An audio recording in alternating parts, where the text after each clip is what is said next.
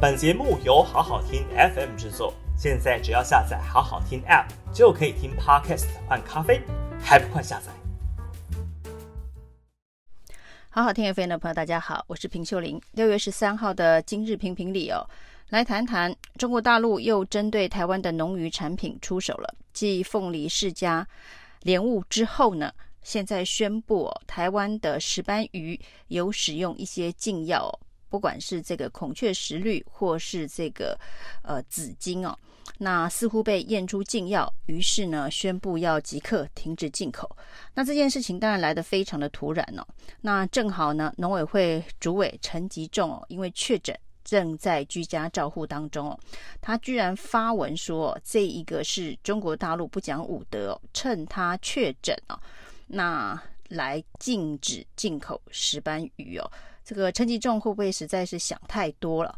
那针对这件事情哦，当然政府的制式反应、农委会的制式反应都是说，我们已经分散了石斑鱼的这个出口，不再鸡蛋放在同一个篮子里哦。那政府已经超前部署了。那最积极的是屏东县长潘孟安哦，发了一篇脸书说呢，在四年前呢，这个屏东就已经预测到。中国大陆极有可能会对石斑鱼出手，而屏东呢是占整个台湾石斑鱼出口的百分之五十哦，那就是屏东跟高雄各占一半了。那潘孟恩说呢，他已经超前部署，从四年前就开始建立了相关的冷链系统，让石斑鱼除了出口到中国大陆之外呢，还能够出口到美国、日本等欧洲国家等等。那让这一个石斑鱼的这个出口的通路能够分散了。他说他四年前就开始部署，那于是有人就上网去查农委会的相关的资料。台湾的这个石斑鱼哦，那从四年前呢到现在，就是潘茂安说他开始部署的那个时间点到现在，出口到中国大陆加上香港的这个比例一直都在九十九趴以上。那从他说的四年前一直到去年二零二一年哦，仍然是九十九趴。然后今年呢，二零二二年的前半年呢，也是九十九点四趴。那这么高比例都出口到中国加上香港这个区域哦，结果潘孟安说他已经超前部署，已经分散了国际行销的通路哦。那这是不是在睁眼说瞎话？基本上是用假数据在欺骗。这个屏东的渔民欺骗高雄的渔民哦，那整件事情当中呢，这个高雄市长陈其迈跳出来说，百分之五十的这个石斑鱼的养殖场呢在高雄，但是他们都检验过了，绝对没有使用不该使用的禁药。那屏东的部分哦，因为这一次被抓到使用禁药的这一个石斑鱼，似乎是来自于屏东的养殖渔场。那屏东到底有没有问题哦？那是不是也应该要彻查一下哦？这个潘孟安应该要给一个更明确的交代，而不是率先告诉说他四年前已经超前部署，结果部署到今年的上半年了，仍然有高达百分之九十九点四的石斑鱼，主要是销往中国大陆，这实在是很难说你已经超前部署分散通路了。那事情已经发生了，我们来看这个民党政府接下来会如何的反应哦？那蔡英文总统呢？发了脸书说，这个做法呢，伤害两岸关系哦，而且对于正常贸易并没有帮助。那行政院长苏贞昌也说，这个违反了国际惯例哦，就跟农委会主委陈吉仲说他要告上 WTO 去讨公道是一样的。上一波的这个凤梨莲雾呢，他已经说要告上 WTO 去讨公道，那到底有没有进行实质的程序哦？似乎也应该要交代一下这个凤梨莲雾。是不是已经告上 WTO 有得到任何的回应吗？那这一次如果还是只能用同样的做法，就是告上 WTO 会有用吗？那陆委会呢，则是希望呢对岸能够尽速的取消石斑鱼的禁令啊。那对于台湾所做的这个说明，不要已读不回，要这个。把两岸的农渔业产品的这个行销的协商哦，能够打开大门哦，这是目前包括了蔡英文、苏贞昌跟陆委会的一个反应哦。但是我们看到外交部长吴钊燮哦，则是完全反其道而行哦。那他说呢，上一波的这个凤梨啊，这个自由凤梨啊，我们已经找到了解决的方案了。那这个解决方案到底是不是真的解决方案啊？那增加了对日本的这个出口，结果日本呢不断的传出台湾出口到日本的凤梨是黑心凤梨啊，这个品质控管有问题啊，所以我们的农业行销单位真的是问题蛮大的哦。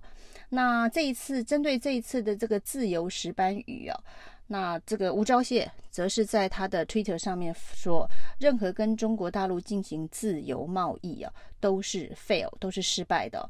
那只是呢，让他们的库存里头有更多的弹药而已。所以呢，照这个吴钊燮外交部部长吴钊燮的意思啊，应该是说不要跟中国大陆进行这样的自由贸易。但是吴钊燮的这个论调似乎跟蔡英文、跟苏贞昌、跟陆委会呼吁尽快取消禁令，否则是伤害两岸关系，希望能够尽快的恢复正常贸易，这个做法对正常贸易没有帮助。所以我们的政府外交部释放的管道是说，我们不应该再跟中国大陆进行自由贸易，因为这是一个失败的想法，只是会为他储存更多前置台湾的弹药而已。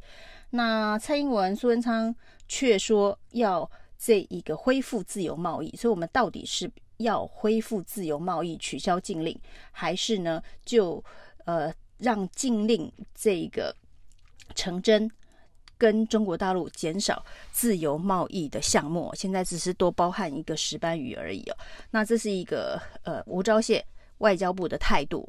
那另外呢，民进党立委林俊宪呢，这是更豪气的说，这一次呢，中国大陆只敢动这一个石斑鱼哦。那去年动的是凤梨莲雾，那他们只敢动农渔产品啊，可是不敢动高科技啊。那似乎是在呼吁中国大陆，如果你胆子大的话，你就直接进台湾的高科技产品好了。那林俊宪的意思是说呢，这个。只要动了高科技产品的话啊，会受到伤害的是中国大陆，而不是台湾哦。所以呢，只敢欺负农渔产品，柿子挑软的吃，不敢动高科技哦。那这种跟对岸呛虾八加九的这个做法哦，会不会真的伤害到台湾的科技产业？这恐怕很多人听了，可能也有一点胆战心惊哦。那这件事情呢，这个陈吉仲。到底是无能，还是完全没有做准备哦？因为民进党的立委王定宇说，早就掌握了相关资讯哦，知道这个中国大陆即将要进石斑鱼哦。如果说王定宇所说是真啊，就是说呢，早就知道中国大陆要进石斑鱼的话，那农委会不就是应该早有作为吗？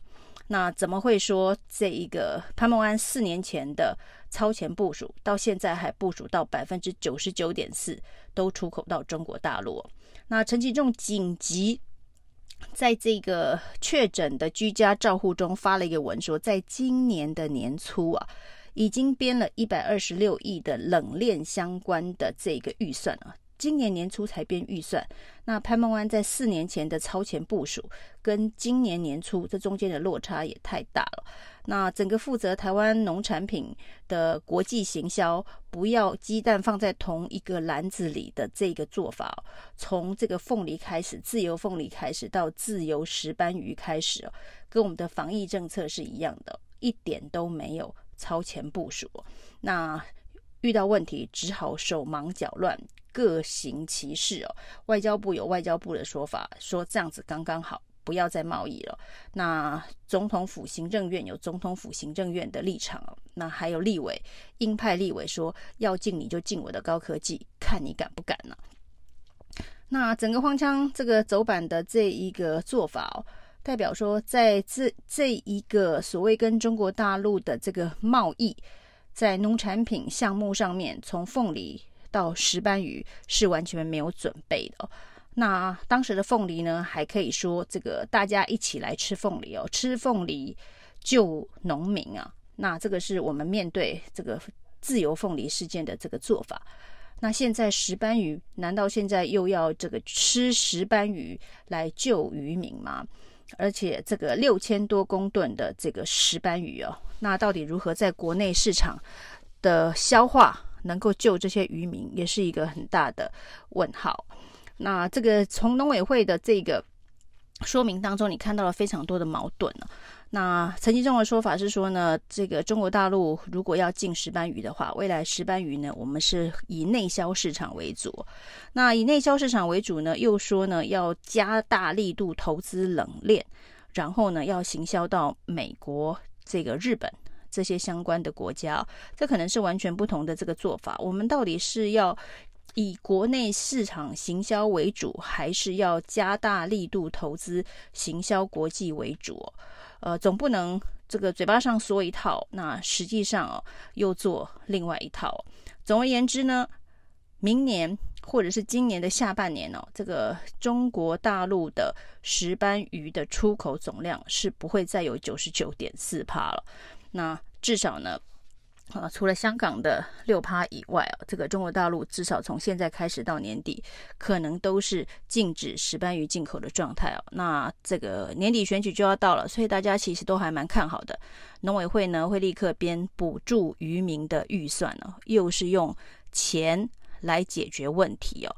那钱能够解决了今年的问题，能解决明年的问题嘛？反正明年没有选举哦，明年再说好了。以上今天的评评理，谢谢收听。